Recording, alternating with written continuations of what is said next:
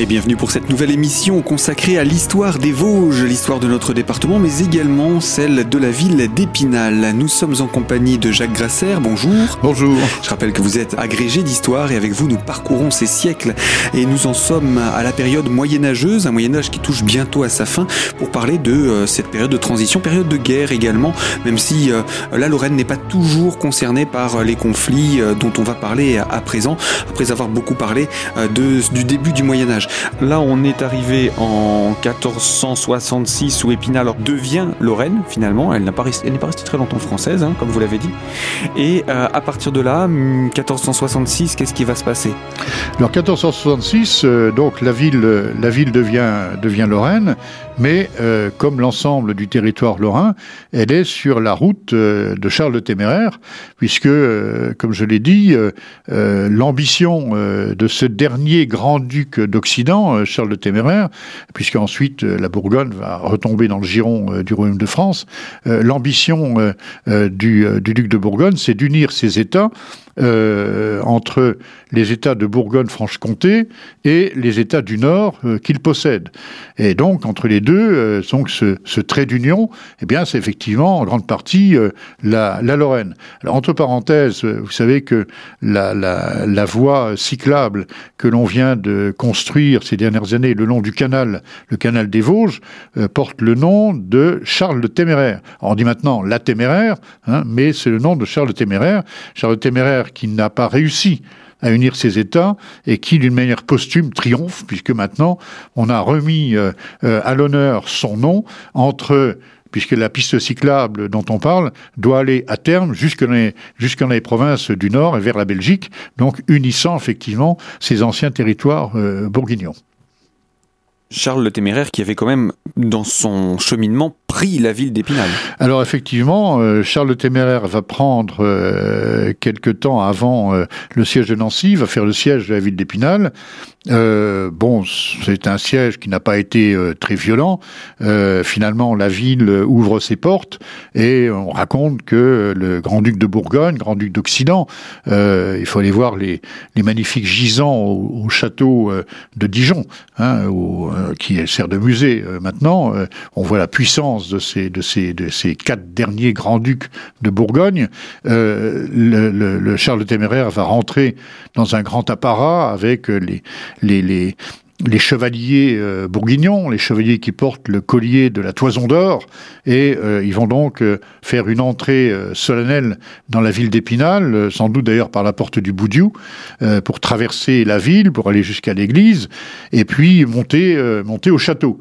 Hein, alors c'est vrai qu'au château, il y a eu un certain nombre de personnages comme ça qui sont montés. Je ne sais pas si on retrouverait leur, leur ADN sur les pierres du sur les pierres du donjon, mais enfin toujours est-il qu'il faut imaginer finalement ce cortège qui monte euh, vers le château, un cortège euh, d'après description extrêmement euh, extrêmement beau. Hein, il y a un étalage de force, un étalage de, de puissance. c'est ce que craint d'ailleurs le roi de France Louis XI. Hein. Et donc le téméraire va prendre la ville et puis après, ben, ma foi, ça va mal se terminer pour lui puisque vous savez qu'au mois de janvier 1477, il va euh, faire le siège de, la ville de Nancy et il sera battu euh, par euh, les armées du duc de Lorraine, René II. Alors, entre parenthèses, euh, c'est à ce moment-là que Saint-Nicolas va devenir le patron de la Lorraine, puisque euh, les reliques de Saint-Nicolas ayant été euh, étant conservées à Saint-Nicolas de Port, hein, le, duc de Lorraine René II va s'ébranler avec son armée depuis cette ville à l'est de Nancy pour venir dégager Nancy et va faire le serment que s'il gagne la bataille contre le Bourguignon, eh bien, Saint-Nicolas deviendra le patron de Lorraine, ce qui s'est fait, et donc euh, au plus grand ravissement des, des enfants euh, d'aujourd'hui. Voilà, la petite histoire, euh, Dans la grande histoire. voilà, rattrape la, rattrape la grande histoire. Donc Épinal ne devient pas bourguignonne, mais elle est entre guillemets asservie pendant pas très longtemps? Oui, enfin c'est une domination euh, qui n'est qui en tout bien tout honneur. Qui, oui, oui, qui n'est pas euh, qui n'est pas très forte. Hein. C'est c'est une suzeraineté. Hein. Ça dure euh, quelques temps, euh, mais il y a rien de. C'est pas l'occupation de la deuxième guerre mondiale. Hein. Ça n'a ça n'a rien à voir. Hein. encore une fois, on est dans des dans des époques qui ne ressemblent pas du tout aux nôtres. Hein. C'est c'est pas du tout ça. Il n'y a pas de nationalisme il n'y a pas de hein. voilà. Et puis tout le monde parle la même langue ici, donc il n'y a pas de il a pas de problème là-dessus. Hein. C'est aussi une période de grande transition. On va on, on va quitter le Moyen Âge pour entrer dans la Renaissance. Oui. On va commencer à travailler davantage sur les océans, puisque 1492, c'est la fameuse découverte des, des Amériques. Euh, c'est une période de grande découverte, de grands voyages. La Lorraine aura aussi son mot à dire dans cette période. Pas, dans un premier temps, hein, pas dans un premier temps, euh, dans la mesure où euh, euh on est loin de l'océan quand même. Mhm, hein, même si, même si euh, il y a quand même toujours, il faut pas oublier que les gens se déplacent beaucoup. Hein. on a l'impression que tant qu'on n'a pas de voiture automobile, on peut pas se déplacer. erreur, on se déplace beaucoup et on s'aperçoit d'ailleurs que par les ateliers monétaires, par les, les marchandises qui circulent, on s'aperçoit que les gens, les marchandises circulent, circulent beaucoup. Les routes sont pleines d'hommes, comme on dit. Hein. Et donc, euh, et les campagnes aussi d'ailleurs, puisque le travail se fait essentiellement euh, à la main. Donc c'est complètement différent de ce que l'on voit, de ce que l'on voit aujourd'hui. Hein. Ça n'a plus, ça n'a plus rien à voir. Et on, s'aperçoit qu'il y a des correspondances, puisqu'il faut pas oublier quand même que euh, l'Amérique a été cartographiée pour la première fois et appelée Amérique à Saint-Dié. Hein, donc par des bons chanoines de, de Saint-Dié, ce qui veut dire que l'information euh, parvient jusque-là, parvient jusqu'en Vosges, hein, puisque la naissance du mot Amérique, c'est Saint-Dié, hein, Saint-Dié des Vosges. C'est quand même quelque chose quand même de, ce n'est pas anodin, d'assez extraordinaire quand même. Hein. Et donc euh, effectivement, euh, et puis il y aura d'autres conséquences parce que la découverte de l'Amérique va faire que on va découvrir en même temps euh, des gisements euh, d'argent en particulier hein, du côté du Pérou, les mines de Potosi. Euh, donc tout ça va être ramené par les galions espagnols. Donc il va y avoir d'un seul coup une, une montée de capitaux très important, donc qui va permettre effectivement les transformations aussi de, la Renaissance.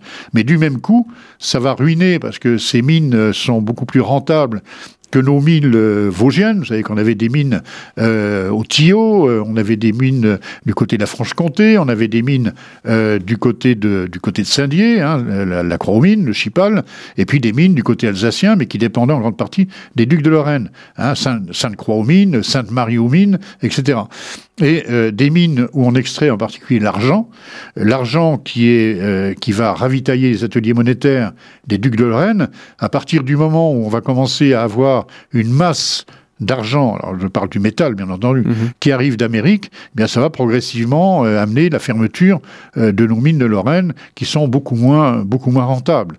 Donc ça a des conséquences économiques effectivement à terme. Assez importantes. Voilà.